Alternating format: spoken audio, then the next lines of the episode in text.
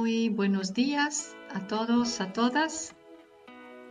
Tenemos la posibilidad de pasar juntos este rato meditando el Evangelio del próximo domingo, la así llamada parábola de los invitados al banquete, eh, una parábola que veremos no es tan sencilla como ah, puede parecer.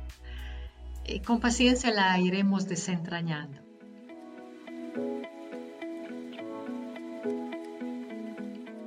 Pero antes de dar inicio a la, a lección, a la meditación del texto más hondamente, eh, quisiera dejarme guiar por las palabras de esta oración de este poeta francés eh, que se hacía llamar con un seudónimo Pierre Emmanuel.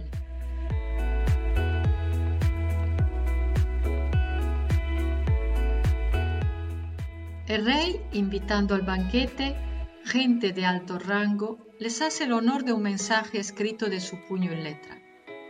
Como no se apresuran, el rey manda decir otra vez, no cuál señor los honra, sino cuáles platos exquisitos los esperan. Ahora cada cual se inventa un pretexto. Uno va a vender su campo, el otro estrena una yunta de animales de tiro. Extraña excusa cuando un rey invita a su mesa tener que bregar en un establo o con asuntos de transporte. Uno rechaza por orgullo, otro por pereza, otro teme, teme el rango de su Alteza, otro su gusto por la buena comida. Y mostrándose superior a la invitación, cada cual, bajo su máscara, evita la mirada leal y clara, temiendo que tal gran señor exija que se quite siquiera el cochambre de sus culpas para rendirle honor. El rey ordena a su gente reunir deprisa a las prostitutas en las esquinas de las plazas, a los indigentes que se sientan en círculo a la mesa. No tienen rangos de preferencia y se sientan en su presencia más y se sienten, perdón, en su presencia más que varones, más que príncipes.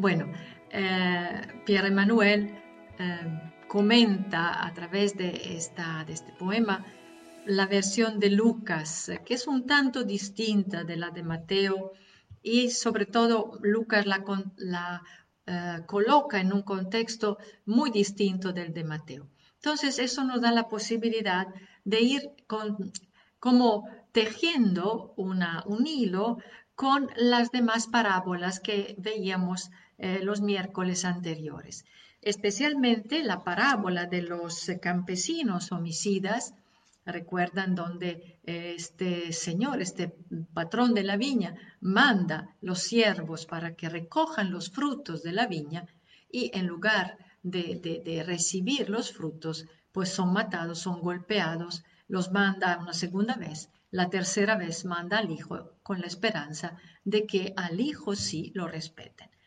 Eh, terminaba la parábola de una forma bastante dura, ya nos hacía intuir eh, que, el, digamos, el juicio, eh, la sentencia que venía al final, estaba dirigida a los jefes religiosos del pueblo que no habían aceptado la propuesta de Jesús, no habían aceptado a Jesús.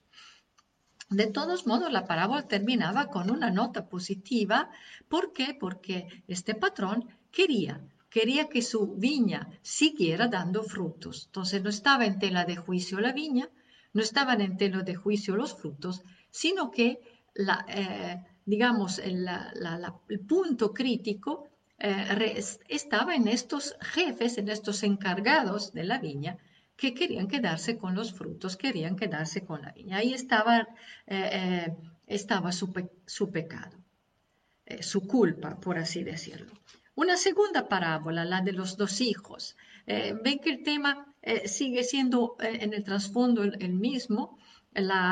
estos dos hijos, uno que dice no y luego va, uno que dice sí y el otro, pero no va. Entonces pregunta, como en el caso de la parábola, ¿quién de los dos eh, está haciendo la voluntad del Padre, obviamente dicen el que dijo no, pero luego fue. Entonces Jesús eh, eh, toma pretexto de esta afirmación para una acusación muy seria, muy grave, que era, este, ustedes ni siquiera con Juan se convirtieron, aceptaron el llamado de Juan, mientras que prostitutas y publicanos sí eh, sintieron en las palabras, percibieron las palabras del Bautista un estímulo, una razón para cambiar de vida.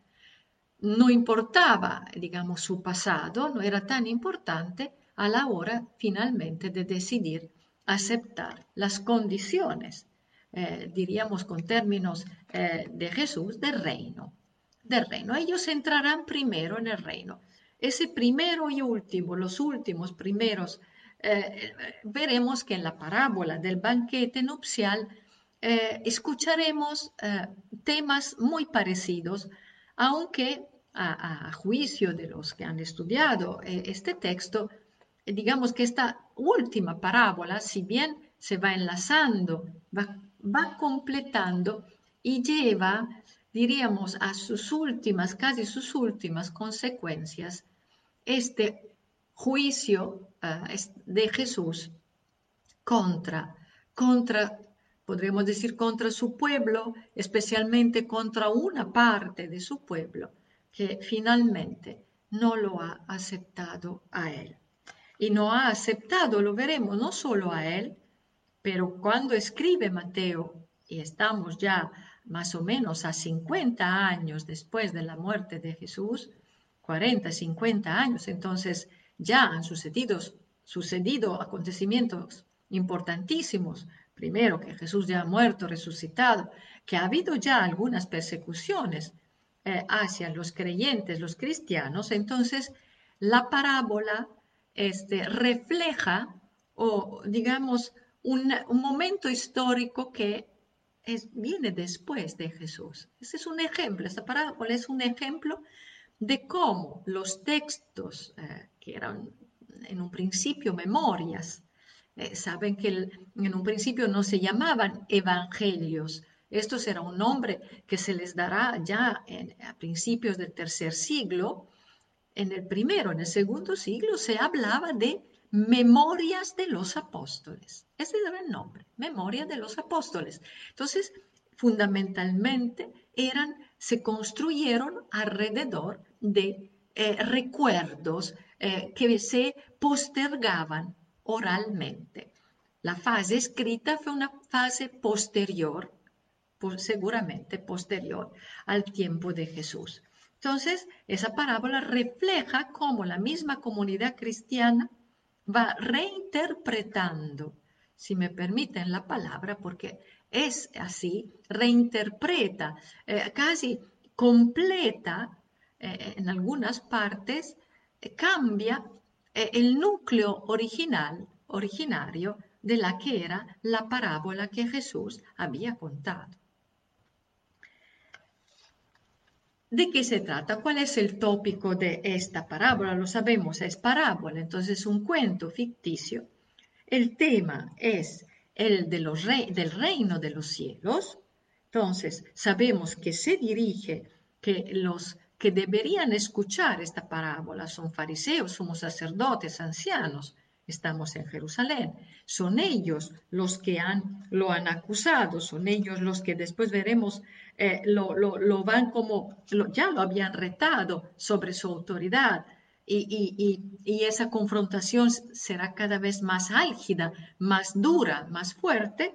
Entonces, resiente la parábola de este contraste, de este conflicto que está llegando un poco casi a las últimas, podríamos decir. Estamos casi en vísperas de la pasión, entonces bastante adelantados en el Evangelio. El reino, el reino de los cielos se parece a, es semejante, ya estamos acostumbrados a estas expresiones. Ahora el protagonista es un rey, Tratándose de un reino, digamos, es muy eh, apropiado eh, eh, hablar de un rey, el cual rey celebra las bodas del hijo, de un hijo. Y para esta fiesta, ven que hay una parte que es verosímil de la parábola, manda invitar, manda llamar a los invitados. Aquí viene una primera, uh, un, primer contraste que, que es chocante, pero más iremos adelante, más chocante será. Los primeros invitados no quieren ir. No se dan razones, simplemente hay un rechazo de la invitación.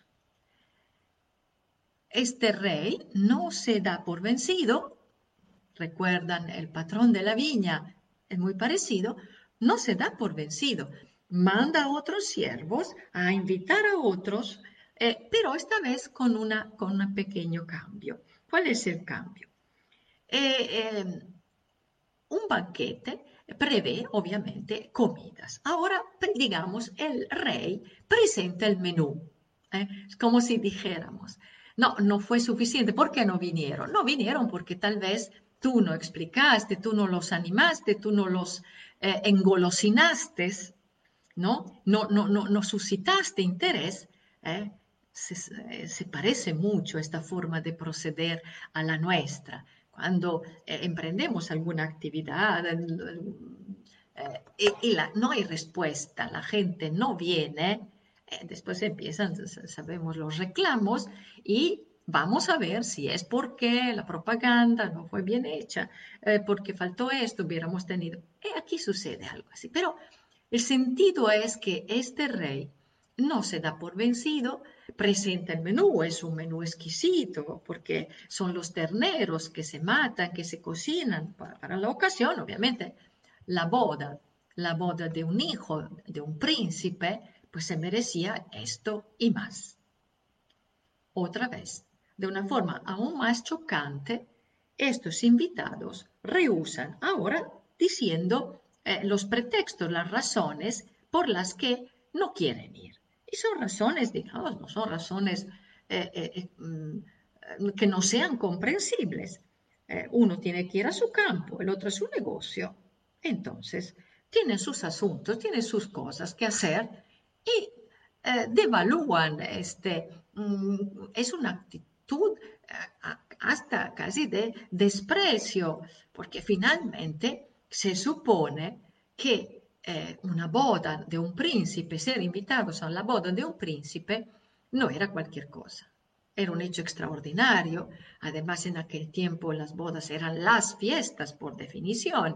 Participaban y duraban, duraban una semana entera. Entonces, ¿cómo es que entonces el lector que ya ha escuchado las parábolas anteriores, anteriores, ya está sobre aviso. Digamos, la parábola a esta altura del Evangelio adquiere rasgos alegóricos. ¿Por qué? Porque le resulta bastante claro que eh, eh, se está hablando eh, de un rechazo que se dio ya dentro del pueblo de Israel. La comunidad cristiana de Mateo, Mateo eh, digamos, el que se, damos el nombre de Mateo, que recoge estas memorias, que estructura estas memorias, que da, sabe lo que pasó. Entonces ya sabe que hubo, hubo un rechazo, ya sabe que esto eh, costó la muerte. De hecho, eh, hay un desarrollo ulterior. El rey, ahora sí, cambia totalmente de estrategia. Ya no se le ve en él eh, eh, digamos, aquella buena disposición inicial.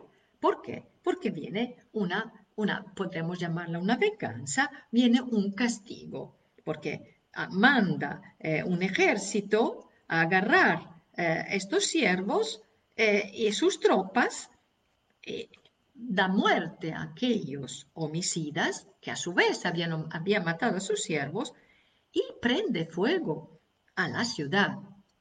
Entonces es un dramatismo eh, verdaderamente eh, fuerte, muy, muy fuerte y con tonos, digamos la verdad, violentos.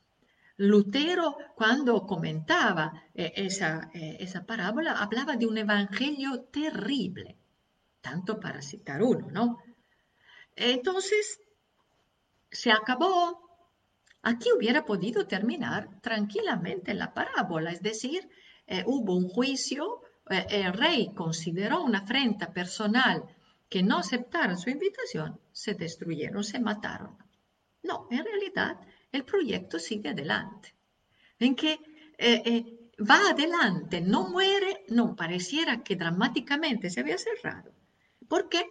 Porque manda otra vez otros siervos, otra vez con la misma invitación, pero dado que los primeros invitados no habían sido dignos, ahora viene una orden verdaderamente fuera, fuera de quicio, no, no, no se entiende, no tiene lógica. Vayan a los más que los cruces de los caminos, eh, la, para, la, palabra mm, eh, indica más bien donde los caminos terminan. Eh, los diéxodos, es decir, allí, ahí donde está cerrada, es una calle cerrada, una calle que se pareciera que ya no, no nos permite ir adelante, y esto es interesante porque lo mismo piensa el lector. Dice, ¿se acabó? No, en realidad vete ahí donde se acabaron los caminos, donde ya no hay esperanza de, poder caminar. Recoge a quien quieras, a las que encuentres, buenos y malos, y tráetelos a la fiesta. Bueno, entonces eh, eh, eh, el proyecto va adelante. Ahora termina con un éxito. Veremos que la parábola se puede manejar en los dos registros, es decir, uno que enfatiza más el aspecto negativo, que es el aspecto de rechazo, y otro que enfatiza más el aspecto positivo, porque finalmente los últimos aceptan, es un éxito, se llena la sala, y que empiece la fiesta. No, otra vez. Otra vez hay algo, hay algo que interrumpe este gozo final que echa a perder, eh, por así decirlo, finalmente el éxito que tanto buscaba, la convivialidad, porque ya no son los siervos que van, ahora es el mismo rey que se presenta en la sala de bodas mientras está festejando, se presenta. Entonces, ese es un hecho extraordinario que imprime un cambio muy importante en la parábola. Ahora, ahora estamos entendiendo que estamos llegando al final, estamos llegando al punto. Aquí, digamos, el equilibrio de la parábola está pesando sobre esta conclusión. Sin esta conclusión, la parábola eh, perdería su sentido. ¿Por qué? Eh, porque en realidad no va el rey, pensaríamos nosotros si no conociéramos la parábola, que va a festejar, a compartir la convivialidad, a compartir la fiesta. No, él se pone a revisar a los invitados. Eh, caramba, entonces dices, a ver, y encuentra, encuentra uno que no tiene el traje, el traje de bodas. Pues no saben cuántas veces me ha tocado a lo largo eh, de mi vida explicar esta parábola y siempre que me he encontrado con un público, no puedo decirlo ahorita porque ustedes no tienen la posibilidad, obviamente, de, de, eh, de decirlo, de pensarlo, sí, pero pero donde eh, le he comentado, siempre había alguien que se escandalizaba porque decía, pues no, no, no tiene lógica. No tiene lógica. Si él ha mandado eh, a buscar a los que encontrara, pues obvio que, era gente eh, que andaba ahí por la calle, andaba por estas calles perdidas, en los linderos, en los confines de este reino. Y pues ¿cómo estaban? Pues no eran invitados, no estaban invitados desde el comienzo. Entonces no se bañaron, no se vistieron. Eh, eh, está claro que en realidad aquí, aquí, hay, aquí está el nudo. Está el nudo ¿por qué? Porque viene un reclamo muy fuerte. Y le pregunta a este, a este individuo, a este invitado, por qué no tiene eh, el traje de bodas. Y él no contesta. No contesta nada. Entonces viene la sentencia final que se queda callado y dice, átenlo pies y manos y llévenlo a las tinieblas allá. ¿Por qué? Y esta es la conclusión, que es muy importante. Muchos son llamados, pero pocos eh, escogidos, en el sentido de pocos los que sí aceptan. Eh, no es escogido en el sentido de que, bueno, yo invito a muchos, pero después, porque a mí se me antoja, entonces así porque soy caprichudo, entonces digo tú sí, tú no, tú sí, tú no, y al final eh, eh, eh, la última, la última decisión es mía, pero es una decisión arbitral. Es decir, arbitraria, es decir, no es una decisión equa, es una decisión injusta. De hecho, no termina así. De hecho, no termina con una injusticia. Eso, eso es, digamos, a grandes rasgos la trama de esta narración. Y como les decía al comienzo, nosotros empezamos a escuchar eh, los ecos de las otras dos parábolas. Podemos decir que se llega a una rendición de cuentas, ¿no? Los invitados, pero ¿quiénes son los invitados, los primeros invitados? Dando por asentado que este rey entonces es Dios. El Hijo, podríamos pensar que es Jesús, aunque, eh, para ser honestos, la parábola después no, no, no hace ninguna otra referencia a este hijo. Hay un vacío, hay un silencio sobre la boda del hijo. el personaje central es el rey. Es el rey y su, su, voluntad, su deseo de llenar la sala y de que haya fiesta y de que eh, todos participen. En parte, este sueño vemos que fracasa, fracasa. Entonces, eh, eh, el personaje central y luego estos siervos invitados, eh, que mejor, mandados a llamar a los invitados. Son todavía los profetas en una primera fase, Dios que manda a los profetas y dentro del pueblo de Israel también hubo el rechazo de los profetas. Es una posibilidad. Entonces, eh, es el mismo juicio que habíamos escuchado y que nosotros bastaría ir a leer los profetas, no sé, me viene a la mente eh, profeta Jeremías, ¿no? Entonces, donde eh, los profetas no son escuchados. Luego, no solo no son escuchados, después son matados. Son golpeados y escarnecidos y matados. Entonces, digamos, está describiendo esta mm, mm, fase eh, de rechazo que ya hubo hacia el Señor antes de que llegara Jesús, antes de la venida de Jesús. A eso me refiero yo. Entonces, ya sería una segunda etapa la llegada de Jesús.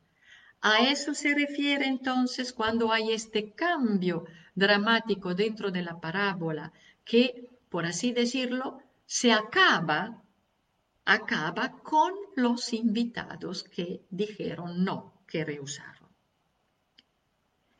Ojo en hacer esta equivalencia. Nosotros entendemos que para poderla comprender profundamente eh, eh, debemos echar mano también a todo el Evangelio, porque la parábola solo ilumina algunos aspectos.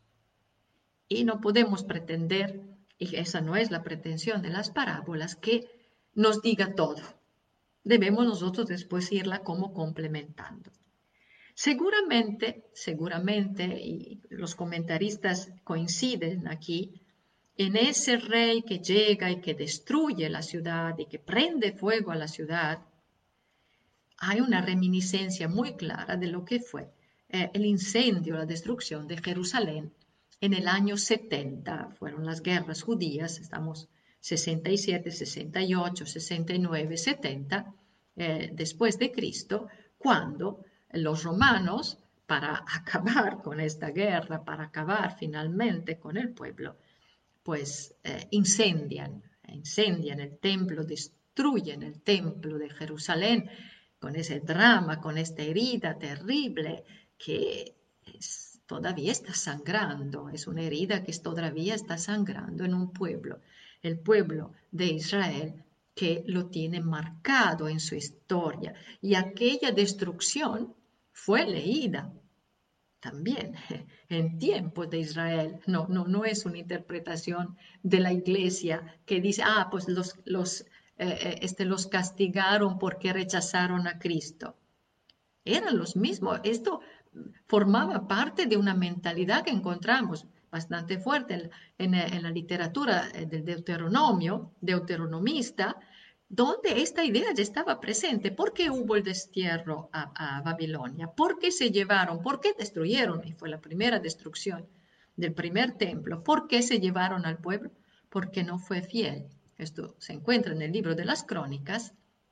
Eh, si gustan les doy la cita en el capítulo 36, hacia el final del capítulo 36, es, es donde se dice, esta es la idea.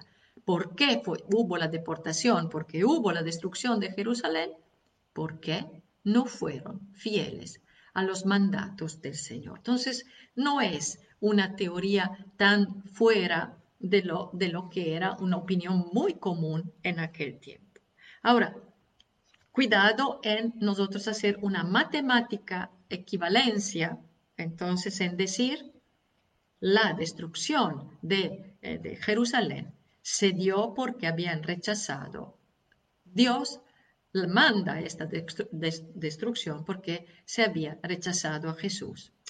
Todavía esto la teología de Mateo no elabora esta idea. Esta es, una, digamos, deformación nuestra posterior. Es un lenguaje violento, es un lenguaje eh, al que eh, era muy común dentro de las narraciones, que dice, si queremos tomar el sentido, que aquella generación no fue fiel y había necesidad de algo nuevo de alguien que entrara. ¿Por qué? Porque lo antiguo ya murió. Lo antiguo no dio, no fue. Y obviamente este nuevo, ese nuevo grupo que entra, es un grupo pero eh, que es de buenos y malos. Es de buenos y malos. Entonces, hay un contraste. Veremos que eh, a una apertura enorme, que, porque la parábola da a entender que eh, eh, ya, llamarle este proyecto de salvación que tiene Dios, que lo está cultivando desde, desde antiguo, desde que escogió, eligió al pueblo de Israel. Este, desde ahí, eh, Dios cultiva este sueño, esta alianza con un pueblo, alianza que se verá muchas veces traicionada. Entonces, la extiende la extiende a todos, viendo que algunos no quieren, eh, la abre más, no cierra.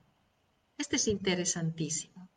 Creo que esto nos da ya una lección y esta lección la da a, la comunidad de Mateo ante todo. ¿Por qué? Porque ante el rechazo no cierra las puertas, sino que e, el proyecto renace, revive y se extiende a todos. Si antes estaba dirigido a algunos, después se abre universalmente a todos. Y este es un cambio importantísimo, es un cambio eh, inclusivo, extremadamente inclusivo. ¿Por qué? Porque hay buenos y malos. Ahora uno podría decir, pues entonces ya por el hecho de haber sido llamados, entonces son las dos etapas fundamentales. Hay alguien que toma la iniciativa, reino es esto. Alguien que toma la iniciativa te invita y te dice, ¿le quieres entrar o no? Viene la segunda etapa. Algunos dicen no, pero algunos dicen sí. Paradójicamente, los más escogidos, los que tenían todas las, eh, digamos, las, las posibilidades, los requisitos para aceptar, no, ¿No eran los mejores del grupo? No. Entonces, vamos con todos. Que entre quien quiera. Sí, entonces, apertura total. Eh, no, porque en el final, digamos, nosotros nos volvemos a encontrar con un punto muy crítico y muy importante. Entonces, ¿qué viene a decirnos? Que hay alguien que se coló, por así decirlo, aprovechó esta apertura, aprovechó esta inclusión y no se puso el traje de bodas. ¿Qué significa no haberse puesto el traje de bodas? El traje es la identidad. El traje es lo que somos. Cambiar de traje en la Biblia siempre equivale a cambiar de vida. Pues les hago un ejemplo, eh, la parábola del hijo pródigo, que llega este, que, había despilfarrado todo. Imagínense cómo habrá llegado a la casa del padre, que ni, había comido, eh, hambriento, ah, desnudo, con ropa sucia, porque el padre, cuando lo acoge de nuevo en su casa, le da lo, le da un vestido nuevo, eh, eh, bello, hermoso, la sandalia, es decir, eres una persona nueva. Ponerse el hábito quiere decir entonces aceptar las condiciones de la fiesta. Es un acto de responsabilidad. Entonces ven que nos, a fuerza nosotros tenemos que irnos a un nivel metafórico. No podemos quedarnos en un nivel real, porque en el nivel real, pues todos nos escandalizamos, decimos, es, ¿cómo es posible? ¿Cómo vas a pretender, si mandaste llamar a buenos y malos, que lleguen todos bien vestidos? Ay, no, los demás sí llegaron bien vestidos. Aquí está el punto. Todos llegaron, todos entendieron que participar en aquella fiesta era algo importante y que al aceptar la, la invitación, debían poner las condiciones, debían aceptar eh, responsablemente, digamos, las, sin las condiciones. Entonces, no se vale, no, no se vale estar en un ambiente de fiesta, un, ambiente con la ropa eh, de todos los días. No, no, no encajas e-, eres uno que piensas en ti mismo. Esta es la idea que manda la parábola. Eres uno que sigue pensando que puede hacer las cosas que siempre hizo. No, entrar al reino es algo extremadamente serio. Aunque, digamos, el deseo del rey, el deseo de quien abre las puertas del reino, es un deseo infinito, donde todos cabrían, cabrían, pero no a toda costa. No a toda costa. No se vale que tú te metas a, algo y, y, manifiestes con tu cara, con tus acciones, porque finalmente de eso se trata, que tú no estás celebrando la fiesta y que la fiesta no te interesa. Entonces, ¿qué estás haciendo aquí? Esta es la pregunta que le hace el rey. Tú, ¿qué estás haciendo aquí? Ven que no basta ser llamados, la iniciativa viene desde fuera. No basta, no basta con aceptar la invitación, porque algunos no la aceptaron, pero otros sí, los últimos sí. Basta, estamos seguros, ya la tenemos hecha, la salvación la tenemos, estamos seguros. Eh, no, eh, no, dice se tiene que ser congruentes con esta llamada. Se tiene que demostrar a través de la vida que hemos aceptado, hemos aceptado estar donde estamos. No es mágico, no podríamos decir en términos eh, más comprensibles. No basta que nosotros hayamos nacido en una nación católica ¿Cuántas veces me ha tocado escucharlo en, horas, en las preces de la misa? Gracias Señor porque nací en una familia católica que me instruyó eh, eh, en la verdadera fe. No basta haber nacido, porque ahí obviamente es algo que nosotros no determinamos, lo encontramos. No basta con haber sido bautizados. Ni siquiera si este bautismo lo hubiéramos recibido en edad adulta, donde se supone se supone que uno sabe lo que hace, ¿no? Cuando estábamos chiquitos, que pues fueron nuestros papás, que eh, pensaron justamente que ellos nos entregaban lo más precioso que tenían. Bien, pero hay que aceptar las condiciones. Hay que, ven, uno dice no, pero luego hace. Uno dijo sí, pero en realidad se portó como si fuera no. Aquí viene. Hacer la voluntad del Padre, allá se llamaba. Dar frutos son los dos nombres que dicen en qué consiste el traje de fiesta. El traje de boda significa cumplir con la voluntad del Padre y o bien, en otros términos, dar frutos, frutos de justicia, frutos de fidelidad, frutos de misericordia. Y Mateo en este sentido eh, nos da muchas pautas para entender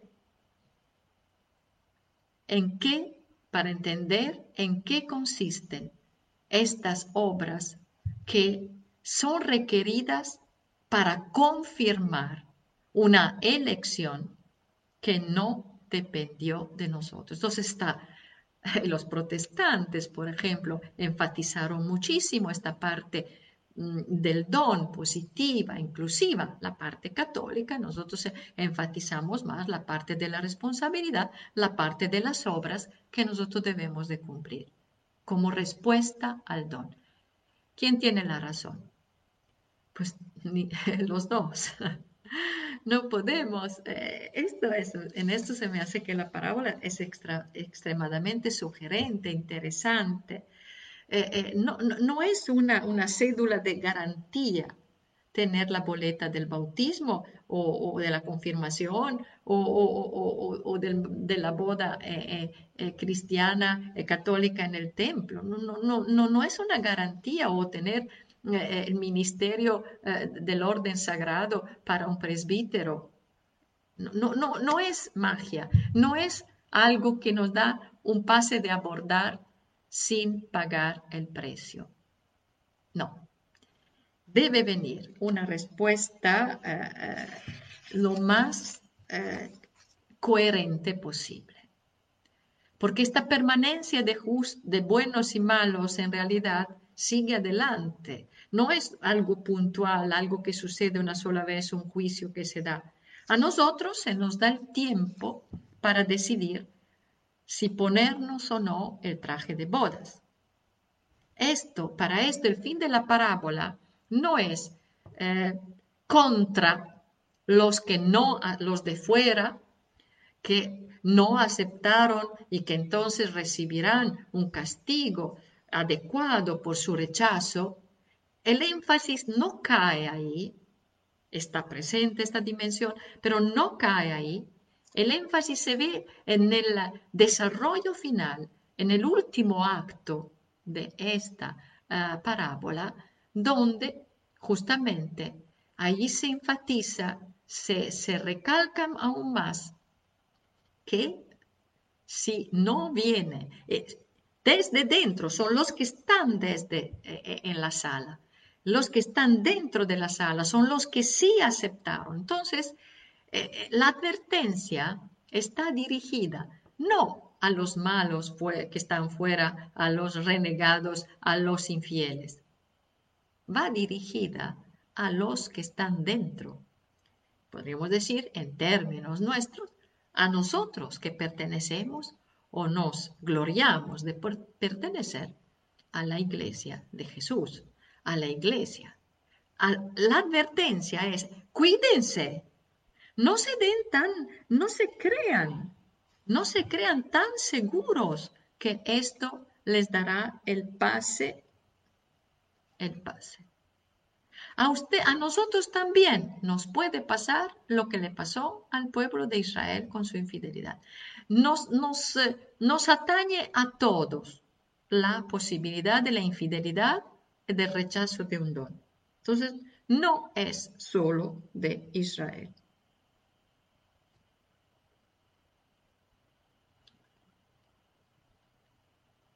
Y, esto obviamente nos, eh, nos plantea a nosotros eh, preguntas, eh, cuestiona ciertas actitudes un tanto triunfalistas, devaluatorias, dentro de los mismos grupos eclesiales, dentro de las mismas parroquias, un grupo que es más selecto que otro, una parroquia que es más selecta que otra, un, movimiento más selecto que otro, más exigente, más riguroso, tenemos nosotros estas, estas distinciones.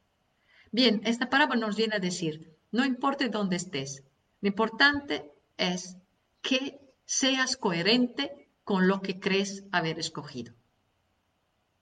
Y no te vayas eh, ufanando porque tienes eh, el distintivo porque tienes un, papel, porque tienes cantos especiales, porque tienes este, templos especiales, porque tienes visiones especiales. No, eso no garantiza, eso no garantiza la salvación. Es mucho más serio, mucho más serio. Aceptar, entrar en el reino de los cielos, entrar en esta dinámica entrar en esta lógica nueva de vivir las relaciones con Dios, las relaciones con los demás. Y finalmente, de saber que la salvación no se nos impone, sino que es algo que nosotros debemos de aceptar. No es algo dado una vez para siempre. Todos hasta el último día, hasta el último instante de nuestra vida, tenemos la responsabilidad de vivir de forma posiblemente congruente con este llamado. Y si luego esto no se dará porque no se da y no se dará, pues tenemos la esperanza que aún habiendo olvidado en momentos de nuestra vida el traje de boda, la bondad del Padre, la misericordia del Padre, pues nos ahorre ¿eh? las tinieblas, el llanto, el rechinar de dientes eh, con que termina la la parábola, que en su bondad, en su bondad Dios nos aleje de esta posibilidad. Pero es un llamado eh, muy, muy fuerte, muy contundente a que se tome en serio y que no pensemos eh, que la tenemos hecha solamente por tener un papel, un distintivo o por participar en esto o aquel evento de una determinada iglesia, de una determinada parroquia. Eh, recuerdo el profeta, el profeta Jeremías, y por eso se mereció todos los golpes que le dieron cuando fuera del templo de Jerusalén gritaba, templo de Jerusalén, templo de Jerusalén. No se vayan eh, creyendo que por estar aquí dentro de este templo, ustedes van a escapar del juicio de Dios simplemente porque están dentro del templo. No, el juicio va a llegar también dentro del templo. El templo no es un pararrayos.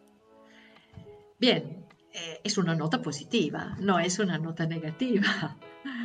Quiere decir que tenemos mucho por hacer para estar en sintonía, ponerse el traje de bodas, es alegrarnos por estar donde estamos y por dar frutos congruentes con la sala de bodas donde estamos invitados. Pues muchas gracias. Termino con eh, esta eh, invitación, eh, reflexión de Charles Peggy. Ah, hoy ando con los franceses. Es bastante interesante. Jesús, dice Peggy, no nos ha legado palabras muertas que debemos encerrar en pequeñas cajitas o que tenemos que guardar en aceite rancio. Jesucristo, niña, es la Iglesia Católica la que habla así a una hija suya, no nos ha dejado palabras en conserva para que las conservemos. Nos ha dado, por el contrario, palabras vivas y nos toca a nosotros, enfermos y carnales, hacer vivir, nutrir y mantener vivas en el tiempo aquellas palabras que fueron pronunciadas vivas en el tiempo misterio de los misterios. Es este privilegio increíble, exorbitante, de conservar vivas las palabras de la vida. Estamos llamados a alimentar la palabra del Hijo de Dios. Qué miseria, qué desgracia, qué gozo, qué peligro.